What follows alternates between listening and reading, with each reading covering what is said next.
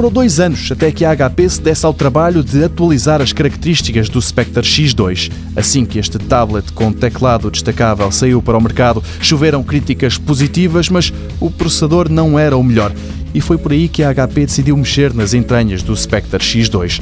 Trata-se de um competidor do Surface Pro que antes vinha com um CPU Core M Intel, um chip que em termos de desempenho ficava a perder para os que a Microsoft decidiu incluir nos seus Surface Pro, mas agora esse cenário muda. A HP diz que ouviu os clientes e avançou para os processadores Core i.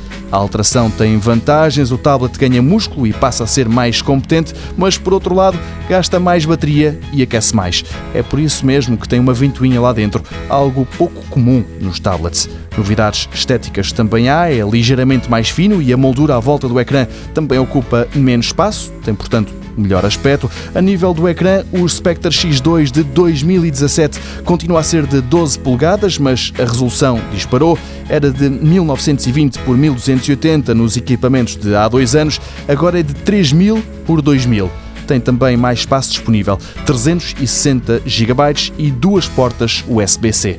Tudo somado são características que o põem numa posição melhor para atacar a liderança dos Surface Pro da Microsoft. As várias versões do Spectre X2 vão ser postas à venda este mês.